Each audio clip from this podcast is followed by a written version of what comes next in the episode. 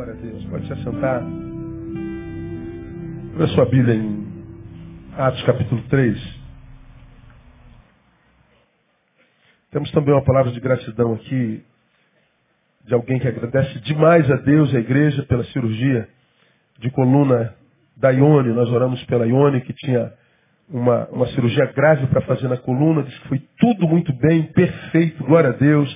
Ela está bem, nós agradecemos ao Senhor, à igreja, pelas orações. Que Deus abençoe Ione ainda muitíssimo.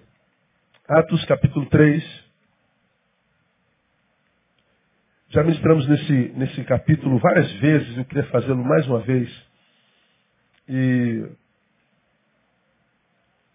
vocês entenderão por que desejo fazê-lo. É a cura de um aleijado, do coxo, daquele famoso coxo que estava sentado à porta formosa, cuja história você conhece muito bem. Mas há sempre alguém que não conhece.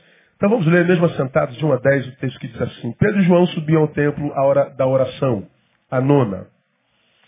E era carregado um coxo, um homem, coxo de nascença, o qual todos os dias punham à porta do templo chamada Formosa para pedir esmolas aos que entravam. Ora, vendo ele a Pedro e João, que iam entrando no templo, pediu que lhe dessem uma esmola. Pedro, com João, fitando os olhos nele, disse, olha para nós. Ele os olhava atentamente, mas esperando receber deles alguma coisa.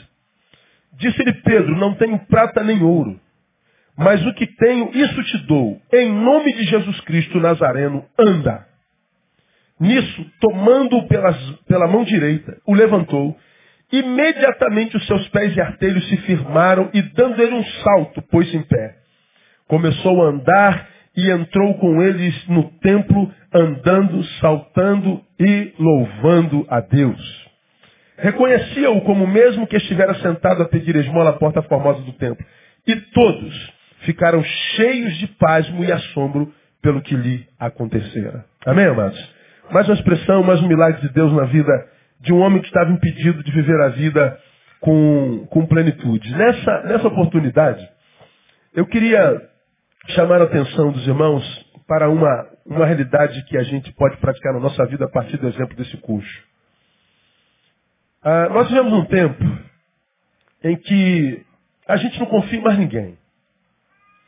Como, como preguei aos irmãos há bem pouco tempo atrás, nós vamos nascer no mundo, crescer no mundo, o ateísmo, que é a perda da fé em Deus. Deus não existe. Ateos. O homem não acredita mais em Deus. Bom, isso é notório. Nas academias, então, nas universidades, dizer que crê é quase razão para ser ridicularizado. Como nem todos os crentes têm personalidade e identidade cristãs, alguns nem dizem que crê porque não aguentam escárnio. Porque se omitem e acabam sendo abraçados pela filosofia da academia e acabam por perder a fé logo, logo, logo. Então o ateísmo é uma realidade. Mas, como você já me ouviu falar, não cresce no mundo só a ausência de fé em Deus, cresce no mundo mais ainda a ausência de fé no próximo. É o que eu chamei de, de incredulidade antropológica. Quando eu não creio em Deus é ateísmo. Quando eu não creio no homem, eu não sei como é, é o nome disso. Então eu dei o nome de incredulidade antropológica. Eu não creio no antropos, no meu semelhante. Eu não creio no homem. O outro não é alguém, como a palavra diz, a ser amado, é alguém a ser desconfiado. A gente não acredita mais na bondade humana. Se você está precisando de um favor, aparece um sujeito te fazendo um favor assim do nada, você logo ah, liga as antenas e fala assim, pô, qual é esse cara? Quer chegar onde?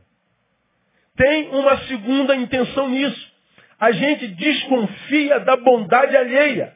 Quando vem uma punhalada nas costas, ah, já sabia, espera, todo mundo é assim, né? Caramba, quando você fala mal de alguém, por exemplo, fofoca. Não há ninguém que te reprima. Não fale mal do teu irmão, rapaz. O que, que, é isso? Agora, quando você fala assim, ó, eu amo demais essa pessoa. Rapaz, eu sou apaixonada por ela. Como eu tenho admiração? Olha a idolatria, hein? Para amar, você é repreendido. Para admirar, você é repreendido. Mas para criticar e amaldiçoar, não. Nós construímos uma sociedade onde a cultura do amor e da bondade não é mais crível.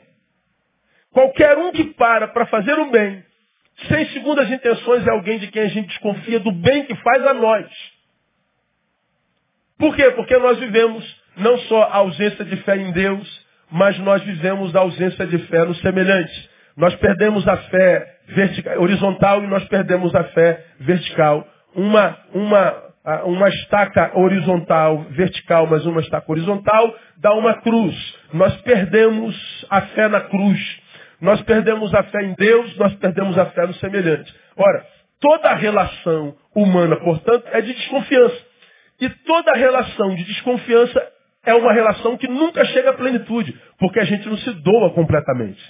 A gente economiza uma parte nossa com relação ao outro, para que se o outro nos ferir, nos machucar, nos trair, sobrou um pouquinho de nós que nós economizamos para que a gente possa se sorguer. Toda relação é de desconfiança. Portanto, não há mais relações de, como diz a palavra, de entranháveis laços de afeto. Existem laços de afeto, existem, mas não mais entranháveis. Eles se, se soltam facilmente. Não estão mais em nós, que a gente tem trabalho de te não. A, a, as relações humanas são, são frágeis. Qualquer, qualquer adversidade, qualquer, qualquer contrariedade, a gente se afasta. A gente se divorcia. A gente rompe amizade. A gente rompe relação. A gente troca de comunidade. Nós não temos mais entranháveis laços de afeto. Toda relação humana é desconfiômetro. desconfiômetro. O que, que acontece? Se eu não me dou, eu não colho como doação ninguém. Portanto, eu nunca encontro plenitude. Por quê? Porque você já aprendeu aqui também. Lá no Éden está dito que não é bom que o homem esteja só. Então, você já aprendeu. O que, que o, o, o Deus da nossa vida queria dizer lá no início quando disse que não é bom que o homem esteja só? Que a vida só encontra sabor no encontro. Ou seja, é possível que esteja só, bom jamais. Por que, que nunca será bom sozinho? Porque eu só encontro plenitude no outro. Não tem jeito. Quando eu estou sozinho, eu não encontro plenitude jamais. Como você já aprendeu, nem a vitória em quem caminha sozinho gera plenitude. E você se lembra disso? Teu time tirou o primeiro lugar. Você é corintiano. E ganhou o campeonato brasileiro. E aí você que é corintiano sabe que teu time ganhou o campeonato. Na verdade, o que, você ganhou? Nada. Continua duro. Agora, o que que vale quando o nosso time ganha, nosso time é campeão? Qual é o melhor de ver o nosso time campeão? É que a gente tem um amigo palmeirense para zoar. Eu estou usando Corinthians e Palmeiras porque Flamengo e Vasco não dá. Não dá para mim mais. Só em 2017 que eu volto, se voltar, né?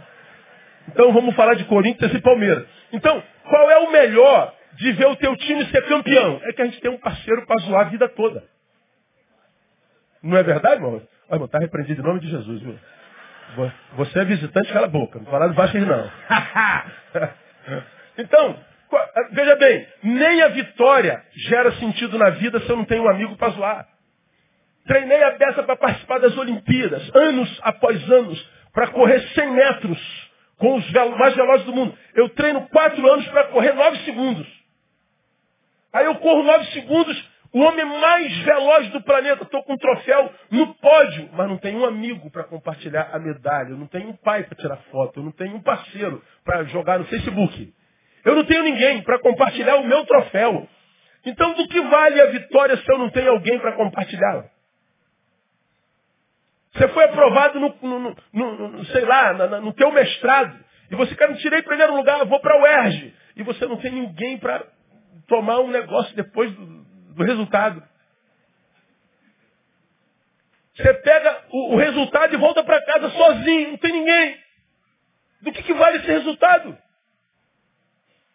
Ora, isso é, é sobre isso que o Éden está dizendo lá atrás. Não é bom que o homem esteja só. Só é bom com alguém. É possível viver só. É uma opção nossa. Mas ele está dizendo, nunca será bom. Nunca encontrará plenitude. A vida só encontra sabor no encontro.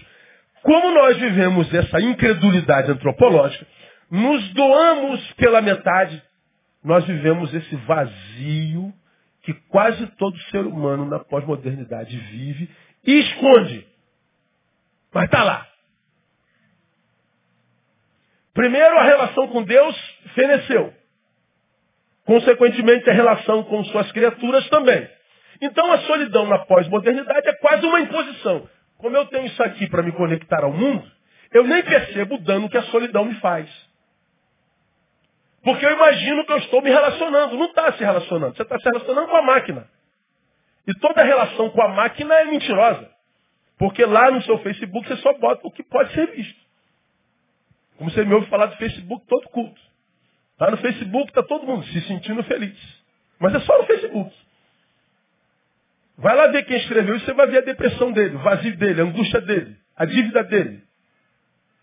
Vai ver que só dorme à base de remédio. Só encontra alegria se toma alguma coisa. Tudo é antinatural. Então nós vivemos uma solidão plena. Aí, nossa relação é complicada. É em cima de desconfiômetros. Aí o que, que acontece? Quando nós passamos por necessidades, quando alguém vem nos ajudar, a gente está tão carente que a gente não analisa a ajuda que nos foi dada. Por causa da carência afetiva, qualquer coisa que vem a gente recebe. A gente não analisa quem estendeu a mão, o que a mão compartilhou. Nós vamos recebendo ajudas que a gente imagina assim, poxa, todo mundo me abandonou, só esse cara que me ajudou. Mas porque só ele te ajudou, ou seja, você está dizendo, todos me abandonaram. O todos que você disse que abandonaram, tem um poder maior em você do que só esse cara que te ajudou. Quando você diz, todos me abandonaram, só ele te ajudou, você está dizendo, eu senti a falta do todo. Mas para compensar a falta do todo, que muitas vezes é inconsciente e não admitida, eu me debruço com uma, com uma volúpia tão grande naquele que apareceu, que eu não considero quem é ele, que tipo de ajuda me está dando. A minha carência afetiva fala mais alto do que a minha razão. E aí a gente não percebe que é possível que o abandono do todo faça um mal menor do que a ajuda e a presença desse único que apareceu para nos ajudar. O que, é que isso tem a ver com o texto? Deixa eu mostrar uma coisa para você. O texto diz que Pedro e João iam para o templo. Portanto, naquela época era o lugar da habitação de Deus. Era o lugar da manifestação dele. E iam para o templo na hora de quê? Me digam vocês. Na hora da oração. Eles iam falar, portanto, com quem? Com Deus. Era a hora de ir para a casa de Deus, falar com Deus. Era uma hora de trocar ideia com Todo-Poderoso. No caminho, diz o texto, era levado um homem, que não era Pedro e João, portanto, por outras pessoas ele era levado, para o mesmo lugar. Esse homem era coxo, ele não podia andar. Se a história terminasse na porta, largou lá e acabou o texto, não. Diz que pessoas ajudavam o coxo a ir para a casa de Deus. Se a gente terminasse a história aqui, a gente fala assim, pô, que legal, né, cara? Tem gente solidária, tá levando o coxo para casa de Deus. Olha que beleza. Pô, estão ajudando um manco, estão ajudando um aleijado. Que legal. Então, se está levando para casa de Deus, ajuda é muito legal, boa, gente solidária, gente de Deus, provavelmente. Mas diz o texto que eles eram levados para o templo. Para quê? Digam vocês. Para pedir esmola. Eles levavam o doente e levavam até a porta. Fica aqui, ó. É aqui que você vai ter o que precisa e o que quer. E o que que o coxo precisava, na perspectiva dele? Esmola. O que que os que levaram o coxo para a igreja imaginavam que ele precisava? Esmola. Os que carregavam o coxo autenticava no coxo o que o coxo imaginava ser necessidade para si. E o coxo certamente tinha muita gratidão para com esses homens que o levavam para a igreja e que autenticavam o fato dele achar que precisava de esmola. Até que aparecem Pedro e João e o encontram no, na porta da igreja, como que diz assim, pô cara, o que, que você está fazendo aqui? Ah, eu queria uma esmola. Pô, mas. É como se ele dissesse, você tem noção de onde você está, irmão? Você tem noção que lugar é esse aqui? Você tem noção de que hora é essa? O coxo estava ali, ó, um tempão. Mas ninguém disse a ele, ou perguntou a ele, se ele tinha noção de que lugar era aquele, que hora era aquela. Todos que passavam jogavam uma moedinha. Olha como é que eu sou solidário, uma moedinha. Ó, oh, moedinha. Olha como é que eu te ajudo. Olha quanta gente passou não me ajudou. Oh, o Neil me ajudou. Ó, que beleza. Pô, por isso que eu gosto do Neil. O Neil é amigo, o Neil é benção, é homem de Deus. Toda vez que ele passa, me dá uma moedinha. Ora, será que a moedinha que jogavam a ele era uma ajuda mesmo? Na perspectiva do coxo, era. Na perspectiva dos amigos, também era. Agora, na perspectiva de Pedro e João, não. Pedro João fala assim, pô, brother, você não tem noção de você está. Você está na casa de Deus, cara. Você não tem noção de que hora é essa. Isso é hora de oração, cara. Você não sabe o que, que o Deus dessa casa, quando a gente ora, pode fazer na nossa vida, cara. Você não tem noção, não, meu. Aí eles falam assim, olha para nós. Quando ele levanta o rosto e olha para eles, diz o texto, ele olhou para eles esperando receber deles alguma coisa. Numa casa espiritual, desejando uma coisa material. E por que, que ele está numa casa espiritual desejando uma coisa espiritual? Porque os que o ajudaram até então, que ele chamava de amigo, de brother, de solidário, de gente que chega junto, de gente maravilhosa, de gente de Deus, de gente boazinha, era gente que olhava para ele e só via um coxo, só via um mendigo. Era alguém que não olhava para ele na perspectiva de futuro porque ele olhava com fé e autenticava a sua miséria. E ele chamava de amigo. Pedro João diz assim, olha cara, tu está querendo receber uma coisa, deixa eu te falar. Eu não tenho prata nem ouro, estou duro. Imagina o coxo, eu quero uma coisa, você diz que não tem essa coisa, o coxo poderia se frustrar na mesma hora. Então vaza daqui, ô seu durango, miserável. Vaza. O coxo certamente se frustra, mas Pedro João não param a história aí. Eu não tenho prata nem ouro, mas eu tenho uma coisa que é o que você não imagina precisar. Teus amigos, nenhum deles sonhou em que você poderia receber. Mas nós que temos intimidade com Deus dessa casa, dentro da qual você está a vida inteira, sabemos que você precisa, é o que nós vamos te dar. Em nome de Jesus Nazareno, levanta! E ele pega na mão do coxo, o coxo levanta. Os ossos vão estalando, vai tudo no lugar, quebrando tudo, ou reconstruindo tudo. E aquele cara, ele percebe que ele está em pé. Já que ele está em pé, o que, que ele faz? Ele anda. Ele anda para onde? Para dentro do templo. Já que ele está dentro do templo, diz o texto que ele começa a pular. Já que ele estava pulando, era hora de adoração, ele começou a adorar. Aí, qual é a ideia que eu quero comunicar contigo?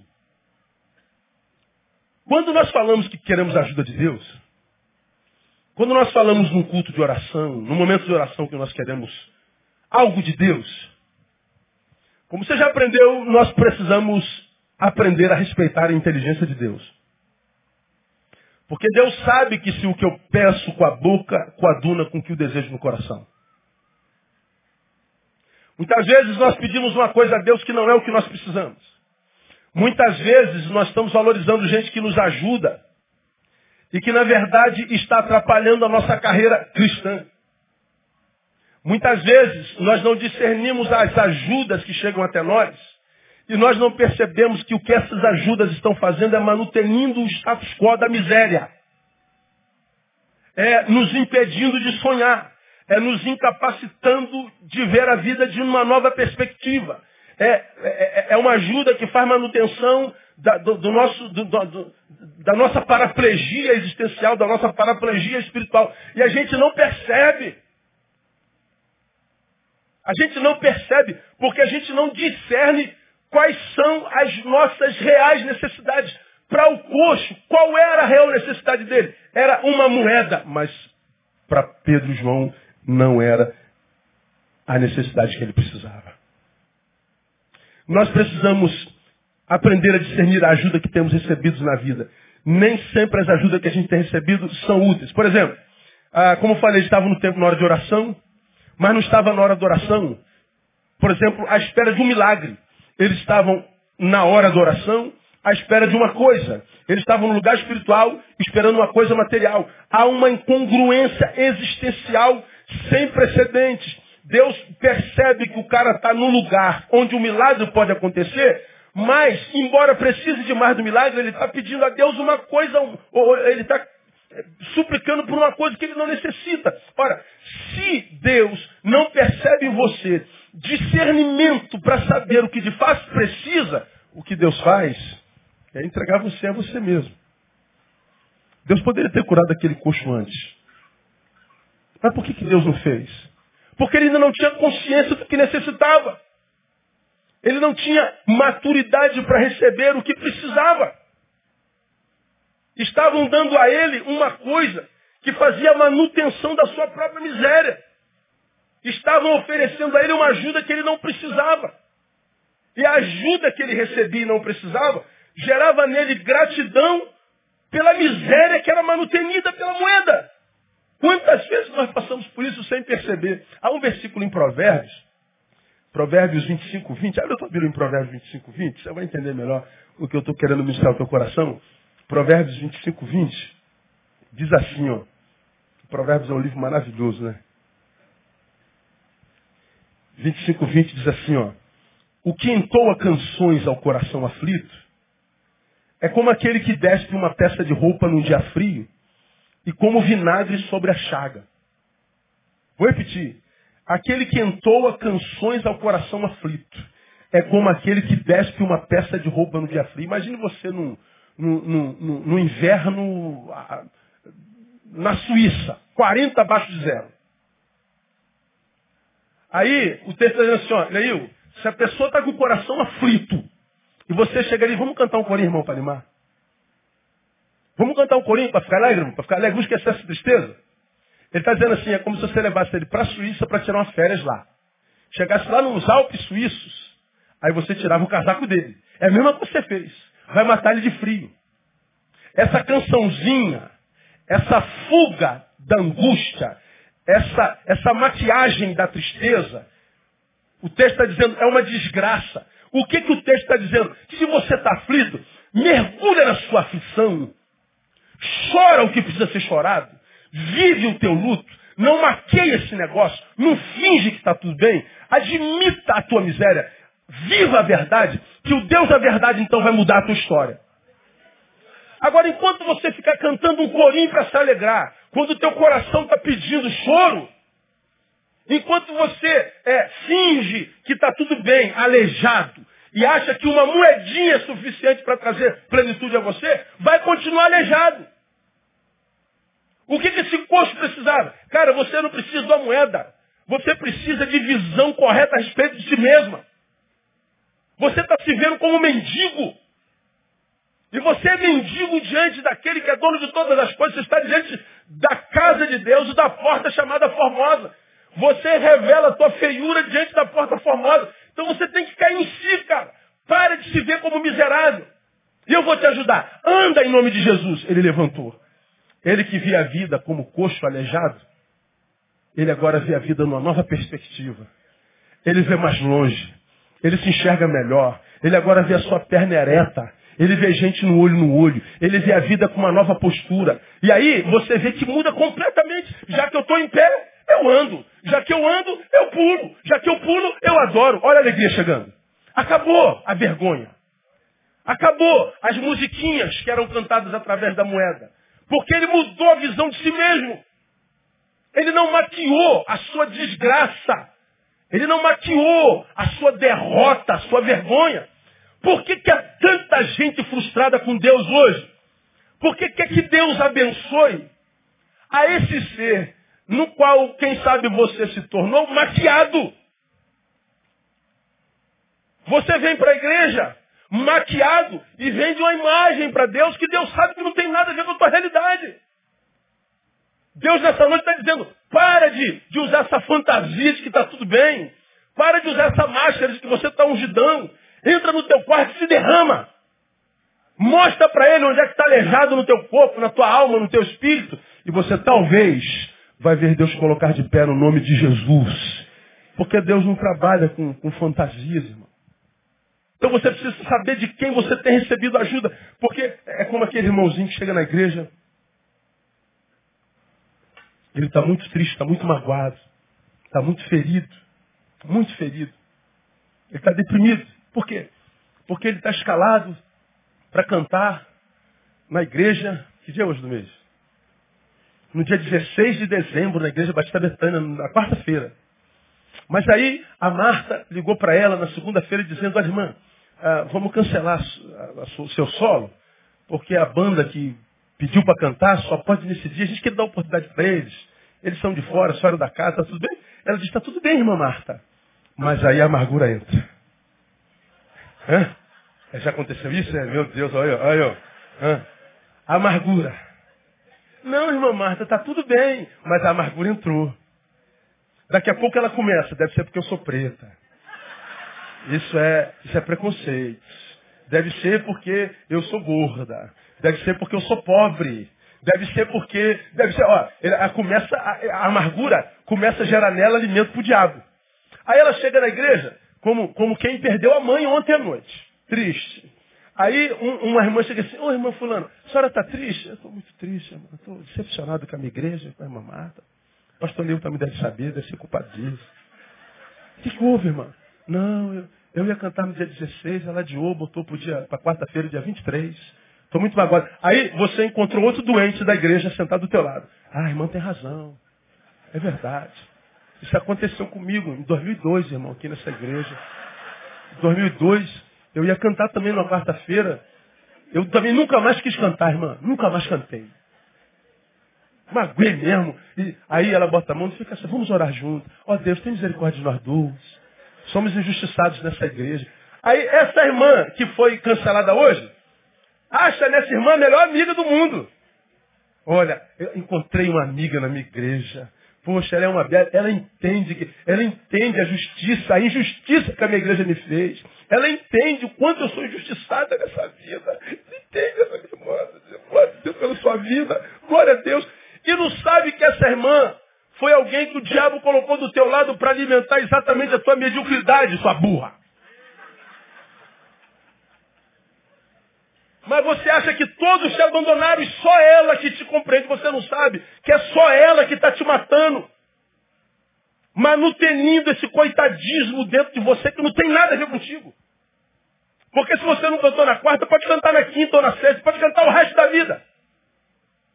Mas você permitiu que a imagem de si mesmo fosse deformada. Se viu como uma pobre coitada, uma mendiga no meio dos príncipes da Igreja Batista Betânia.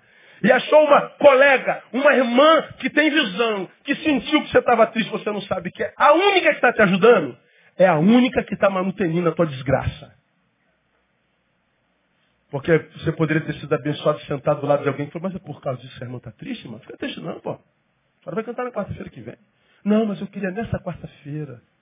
Eu já tinha falado com o meu vizinho que eu ia cantar, ele vinha. Eu estou meio interessado nele, eu queria que ele visse minha voz. Então tinha que ser nessa quarta-feira. Aí o irmão falaria assim, não, irmão, então a senhora não está querendo cantar para Deus, só está querendo cantar para o vizinho, mano. Não, mas é o irmão que está entendendo isso, irmão, não é nada disso não. Aí, aí não, irmã, irmã, se não é razão, a senhora está aborrecida não, irmã.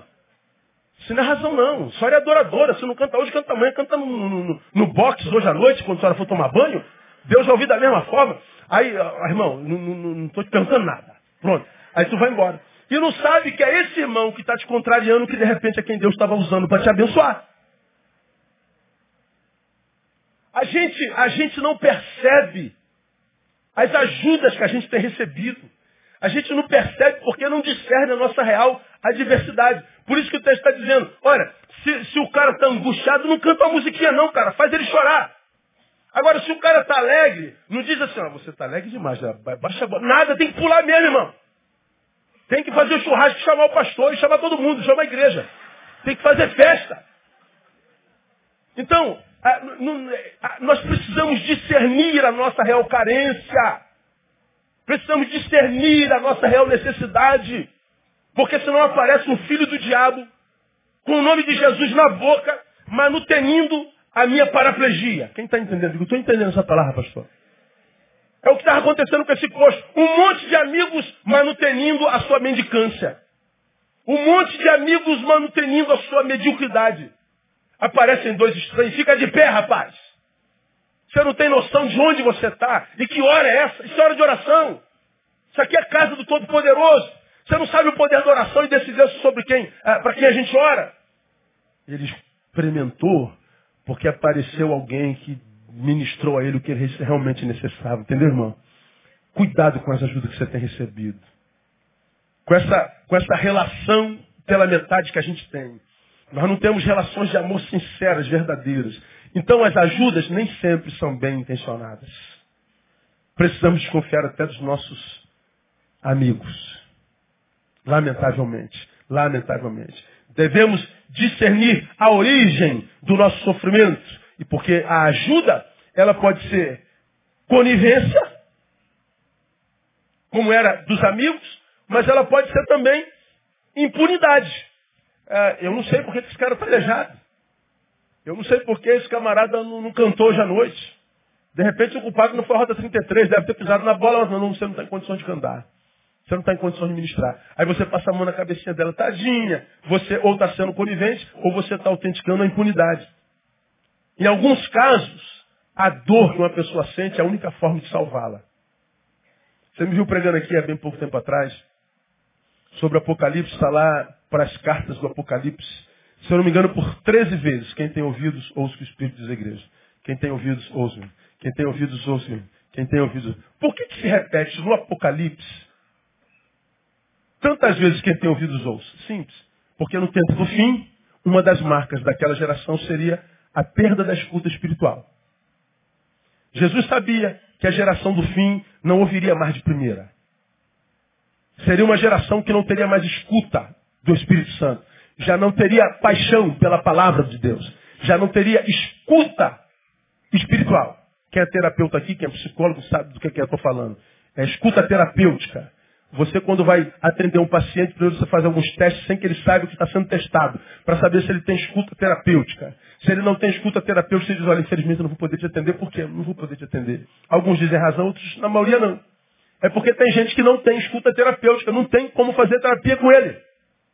Quem trabalha com hipnose sabe, os hipnólogos fazem os seus testezinhos, principalmente aquele que você faz assim, ó. Se o dedo cola, você é apto para ser hipnotizado, senão não. Então, ah, tem um monte de gente passando por hipnose, inclusive nas igrejas evangélicas, e nem sabe.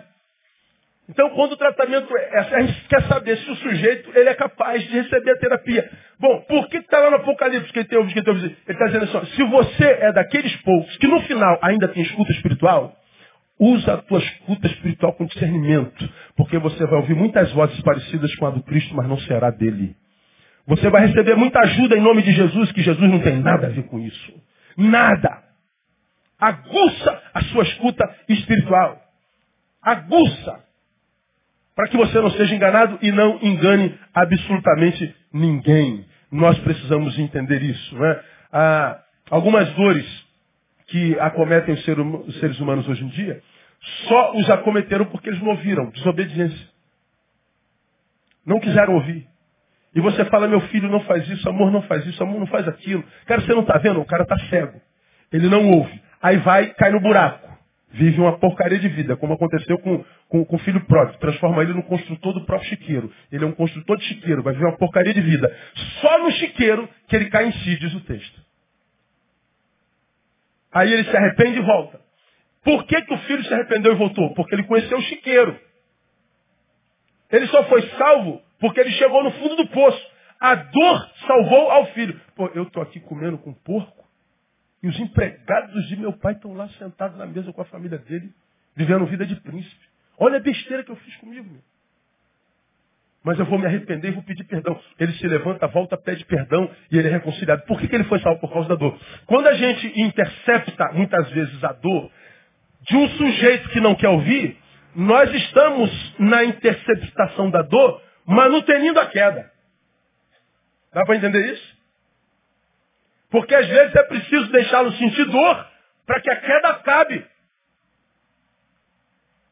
Então, ou nós aguçamos a nossa capacidade de saber a ajuda que recebemos e da ajuda que damos, ou nós podemos estar cometendo erros graves, ajudando quem precisa sentir dor, ou sonegando ajuda para quem não merece aquela dor.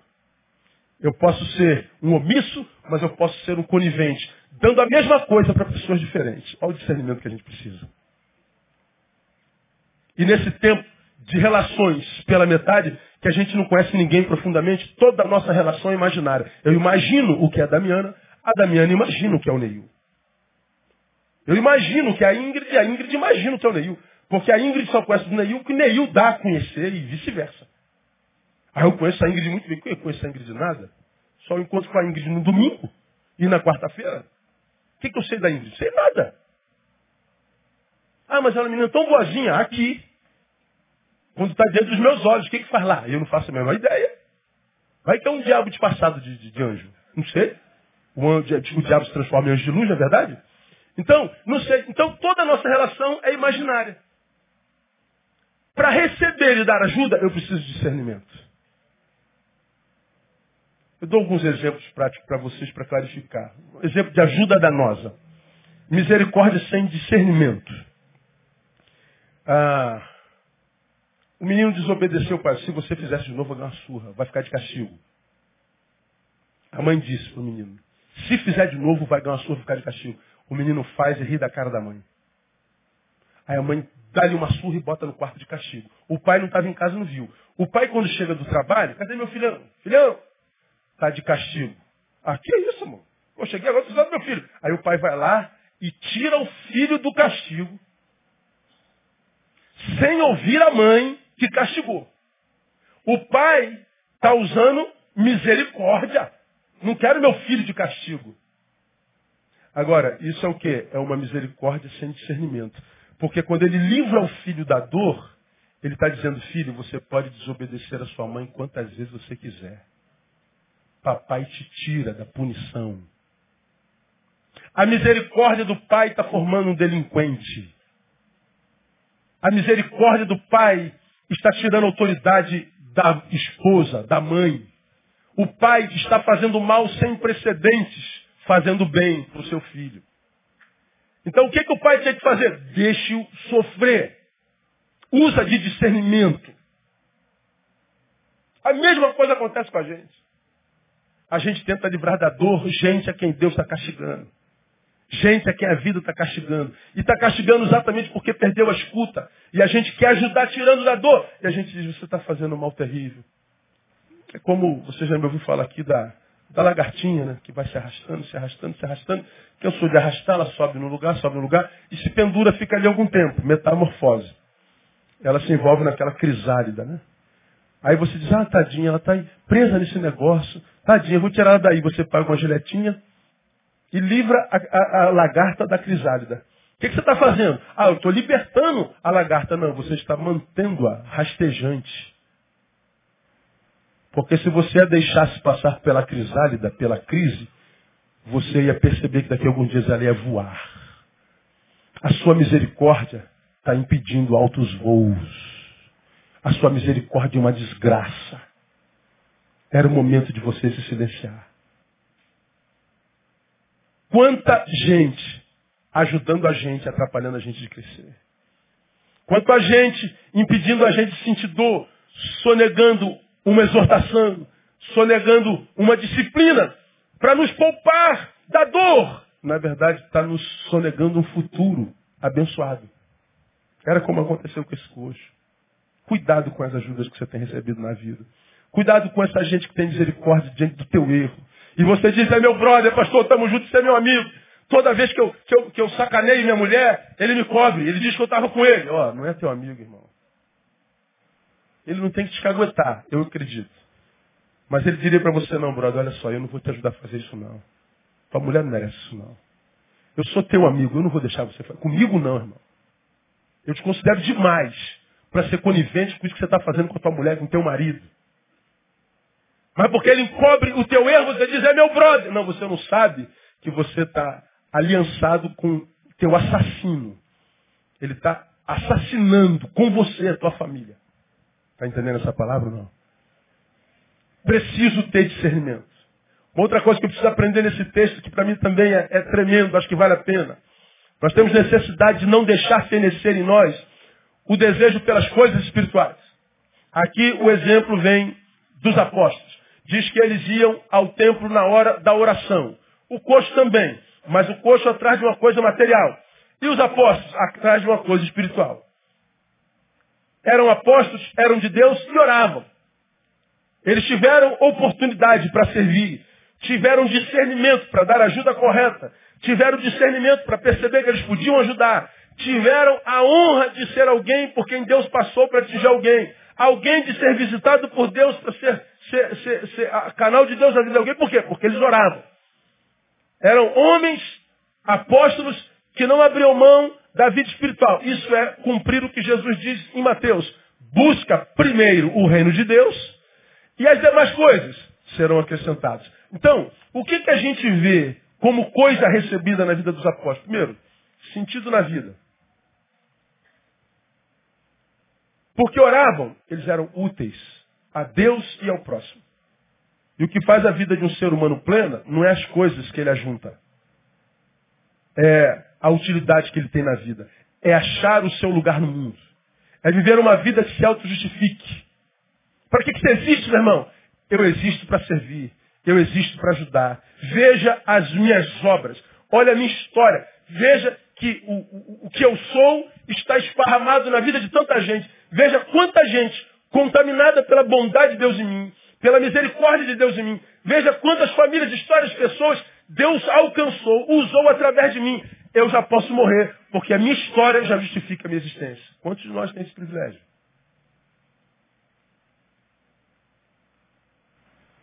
Nesse mundo onde as relações são pela metade, a gente cada vez mais se afasta do outro. Cada vez, cada vez mais vivendo no mundo cada vez menor. Até que ele chegue do tamanho do nosso umbigo. A gente vive para nós mesmos. Qual a razão da tua vida? Eu. Para que, que você existe? Para me fazer feliz. Para que, que você nasceu? Para me dar bem. Ah, você é homem de fé? Sou. Quem é beneficiado pela tua fé, além de si mesmo? Se a gente faz uma análise verdadeira, a maioria de nós é reprovada. Porque nós somos reprovados na justificação da própria existência, nós temos carência de um monte de coisas. E aí o que, que acontece? Pô, estou correndo atrás, pastor. Tô correndo... E aí, irmão, está correndo atrás, pastor. Correndo atrás, né? Como é? Correndo atrás. Estou correndo atrás. Do quê? Das coisas. Porque tu corre atrás das coisas e as coisas correm na tua frente. Você não pega nunca. Quando você está pronto, pertinho, ele liga o turbo. Ai, meu Deus. Quando você imagina que vai dar certo, meu Deus, meu Deus, eu, eu devo estar com alguma urucubaca, nada do que eu começo acaba. Não tem como dar errado, não tem jeito. Eu fiz todos os cálculos. Tem 99,9% de dar certo. 0,1% dá errado. E dá errado. Meu Deus, o que está acontecendo comigo, cara? Quanto mais eu rezo, mais assombração me aparece. Eu digo, me mira e me erra, diabo. Ele não erra. O diabo pode estar vendado que ele te acerta. Eu disse, cara, tem alguma coisa errada. O que coisa errada pode ser? Porque você colocou o reino em algum lugar que não primeiro e está correndo atrás das coisas.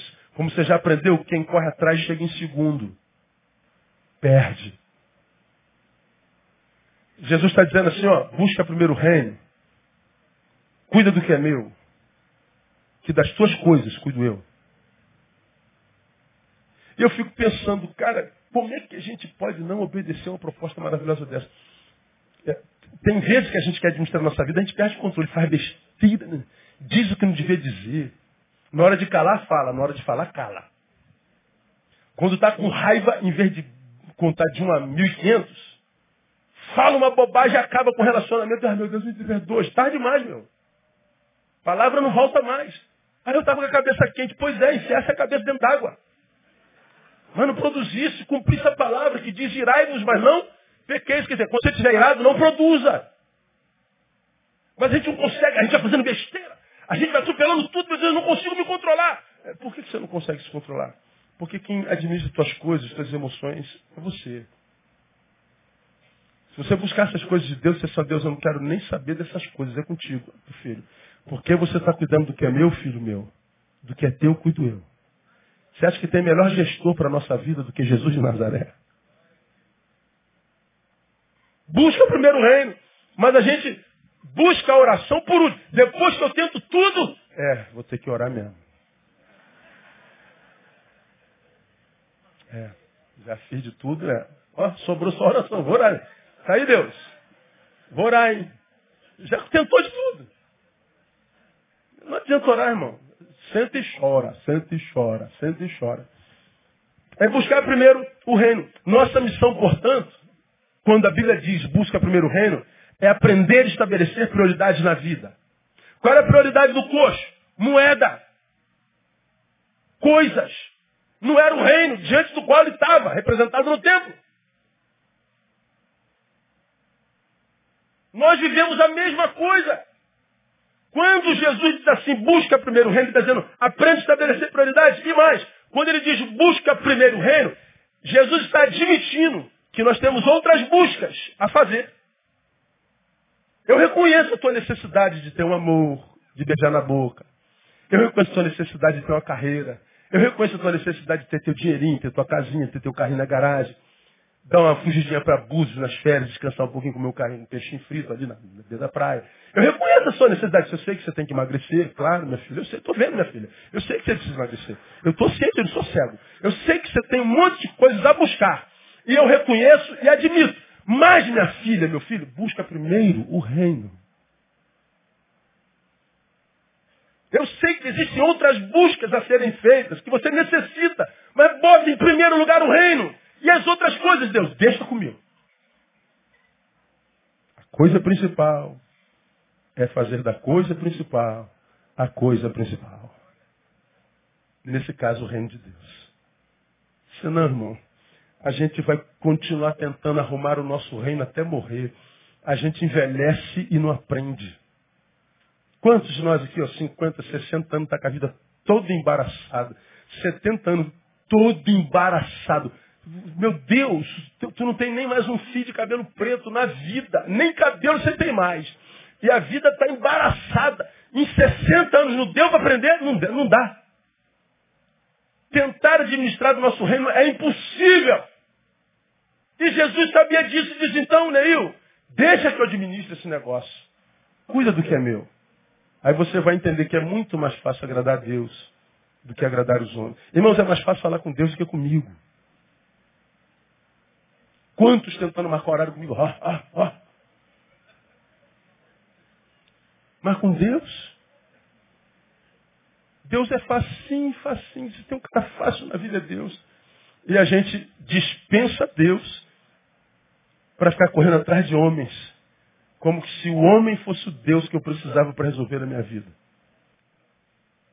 Quando você já ouviu que quando ele foi levantado do túmulo, o véu se rasgou. O santíssimo lugar, que era uma especialidade de sumo sacerdote, se tornou explícito para qualquer um que vivia no látio. Ele está dizendo, o véu se rasgou desde a ressurreição.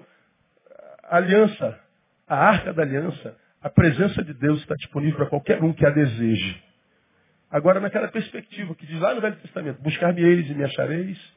Quando me buscardes, de todo o vosso coração. Nosso problema é espírito coronariano. Falta coração. Quando a gente busca o primeiro reino, é ter prioridades certas, e dessas prioridades certas, saudáveis, a gente então começa a receber os demais suprimentos. A gente vê isso na vida do coxo. Por exemplo, porque o reino chegou, a justiça e a equidade chegou. E quando o reino e a justiça desse reino chega à nossa vida, a primeira coisa que ela faz, restaura a dignidade. Olha para nós. Para de ficar olhando para o chão, como se você fosse menor do que nós. Olha para nós. Como quem diz, nós somos você amanhã.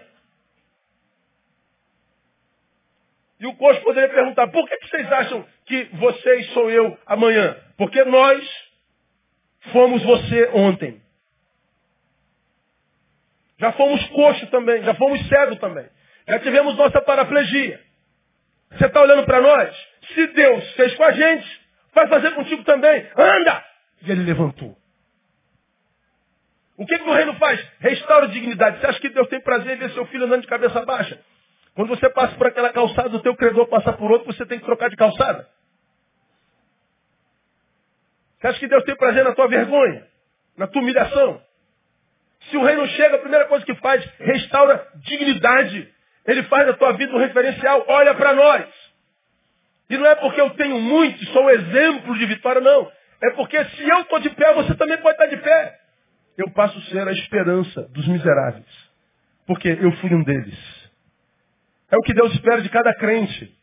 É o que Deus espera de cada igreja. Que a gente exiba não o nosso sucesso capitalista em números e coisas, não, mas na nossa capacidade de superação, de vencer a nossa paraplegia, independente de onde ela esteja plantada em nós. Então o reino traz dignidade. O reino traz o quê? autoridade. Em nome de Jesus, levanta e anda. Ou seja, o mundo espiritual respeita o Jesus, não que a gente verbaliza, mas o Jesus que a gente vive. Por que, que os apóstolos disseram, levanta e anda em nome de Jesus? E por que, que a, a paraplegia dele obedeceu? Porque Jesus estava na boca dos apóstolos? Não, porque Jesus estava na vida. Ah, o que o diabo respeita não é o Jesus que eu falo, é o Jesus que eu vivo. Se eu não vivo Jesus, não adianta eu falar o nome de Jesus, é bobagem. Jesus não é uma palavra, Jesus é um princípio vivido. Ou eu vivo esse princípio chamado Jesus, ou Jesus na minha boca é, é como Neil na minha boca. Em nome de Neil, amém. É a mesma coisa. Faz uma oração no meu nome para tu ver se dá alguma coisa, ver se rola.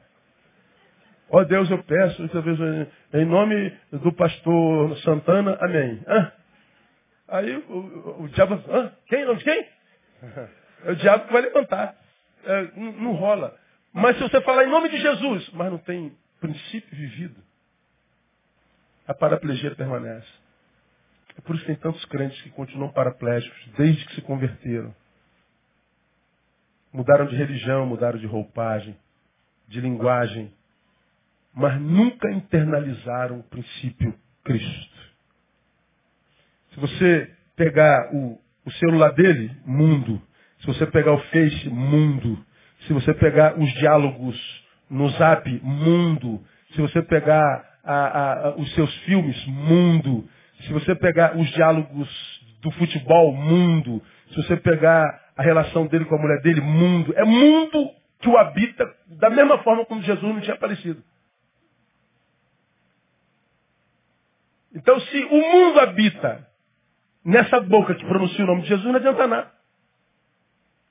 Agora, quando o reino chega, gera dignidade, gera autoridade. E por último, gera o quê? Suprimento. Quando eles dizem, olha para nós, dizem também, nós temos sobrando? Não.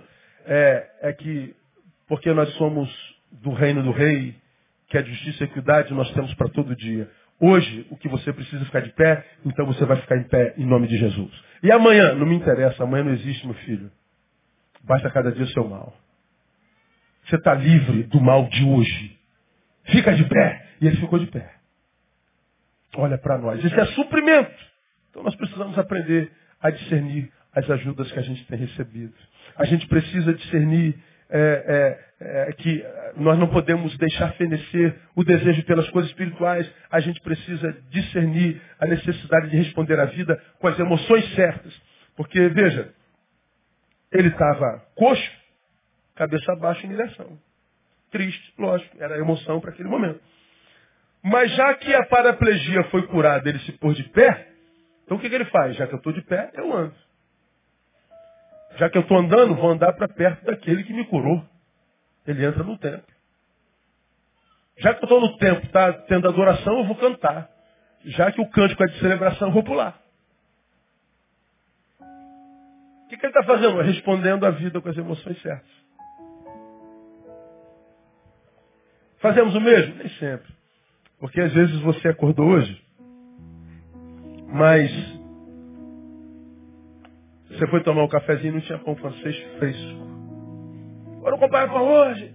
Você não sabe que eu gosto de tomar com pão fresco? Não, hoje deu preguiça de lá. Acabou. Droga! Aí tu bate a porta, aí sai irado, porque não teve pão fresco. Mas comeu o pão de forma. Tinha queijo branco, tinha presunto, café, leite. Ainda tinha uma mãozinha depois. Mas não tinha pão francês, aí já acabou. Acabou. Chega no que, que houve, cara? Ah, cara, tô de saco chega da mulher, vou comprar uma vez com vocês? É. Aí tu dá coice no cliente e responde com aspereza o chefe. E chega na faculdade e dá coice em todo mundo.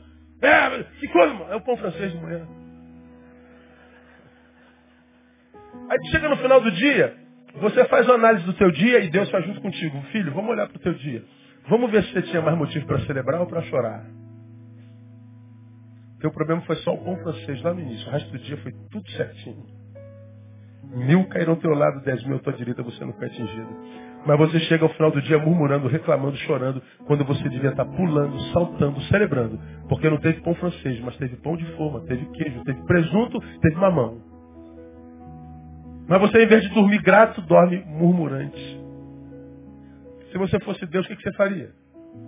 Por isso que você não é Deus. Se eu fosse Deus, eu seria o diabo. Deveríamos ter chegado ao final do, do dia cantando, celebrando, é mais um dia. Não, no caso do pão francês. Desgraçado pão francês que não apareceu lá. Está entendendo o que eu estou falando, senhor? É assim que a gente é ou não é? É assim que a gente é. Aí a vida olha para nós com, A vida fica de mal. A vida dá, dá o dedinho aqui. Está de mal contigo. A vida fica de mal com a gente com razão. Porque a gente, em vez de celebrar o dia, a gente deixa de celebrar o dia inteiro por causa do pão francês que faltou de manhã. E o pior, faz isso achando que está cheio de razão. Oh, vida desgraçada. Como é, que, como é que pode ser um pão francês? Como é que a vida vai ser sem pão francês, meu Deus do céu? Aí Deus fica olhando assim, puxa vida, sim, meus filhos. Não aprendem nunca. Eu tiro do Egito, chega no mar, eles acham que abandonei. Eu abro o mar. Mato os inimigos todinhos, chega do outro lado e eles reclamam porque não tem pão. Não tem água. Aí eu firo a rocha, tiro água da rocha, porque é miserento eles ah, tirou para a gente morrer de sede aqui, toma, toma água aí. Aí passa mais algumas horas, ah, tirou de gente para morrer de fome, aí aparece pão da, da do, do, do, mato. Aí come o pão, não guarda não porque vai estragar, mas ele guarda assim mesmo, miserento. Ele não tem fé. Aí chega no outro dia, ah, tá vendo? Estou com fome de novo, cai galinha do, do céu. E o povo continua murmurando. Eu falei, Deus, se há um negócio que tu tenha, paciência. Não é brincadeira não, irmão. Como falei no domingo passado, mas como que Deus não acaba com o mal na terra? Se Deus acabasse com o mal, tu ia sobrar? Tu ia viver? Acaba com o mal na terra e tu ia, tu ia estar vivo? Então, até a manutenção do mal é a expressão da graça de Deus para nós. Que se ele extingue o mal, eu estou ferrado, meu irmão. Sou o primeiro. Puf, cadê o pastor Neil? Ah, foi tragado.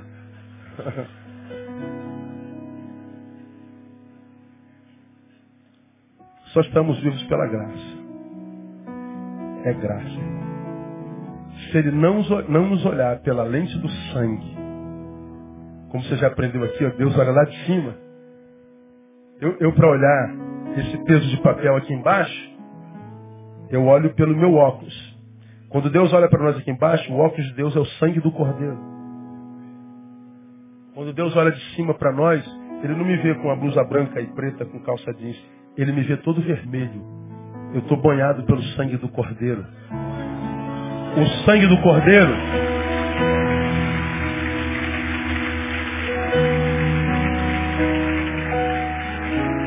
O sangue do Cordeiro faz com que Deus me veja redimido. Ele não me vê murmurante, pecador. Por isso que eu estou vivo. Porque o sangue do Cordeiro faz a misericórdia ser renovada cada manhã e as misericórdias do Senhor são nós sermos consumidos. Porque a gente não vale nada. Então, meu irmão, ah, como eu falei na gotinha de sabedoria, Jesus chorou porque Lázaro não podia viver. Ele chora toda vez que um filho seu está em possibilidade de viver. Só que Lázaro não estava vivendo porque não podia. Nós podemos e não vivemos. Podendo viver e não vivemos, por ignorância, fazemos Jesus chorar. Então não faça Jesus chorar. Viva intensamente. Não estrague o dia porque faltou pão francês lá no início.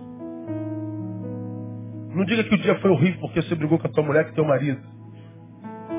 Porque você se reconciliou com o irmão à tarde.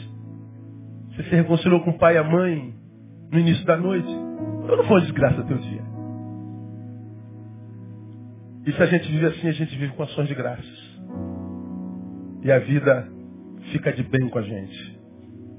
Porque nós estamos sendo administrados por aquele que diz, meu filho, as tuas coisas são um problema meu. Teu problema é cuidar do meu reino. Busca primeiro o reino. Todas as coisas vos serão acrescentadas. Cuidado com as ajudas que você tem recebido. Cuidado com os teus amigos que fazem manutenção da tua mediocridade, da tua paraplegia. Cuidado. Porque nem sempre o que estende a mão é o que de fato Deus está usando para nos abençoar. Prenda com o coxo da porta formosa. Que Ele nos abençoe em nome de Jesus. Vamos aplaudir, vamos ficar em pé. Vamos embora para casa. Aleluia.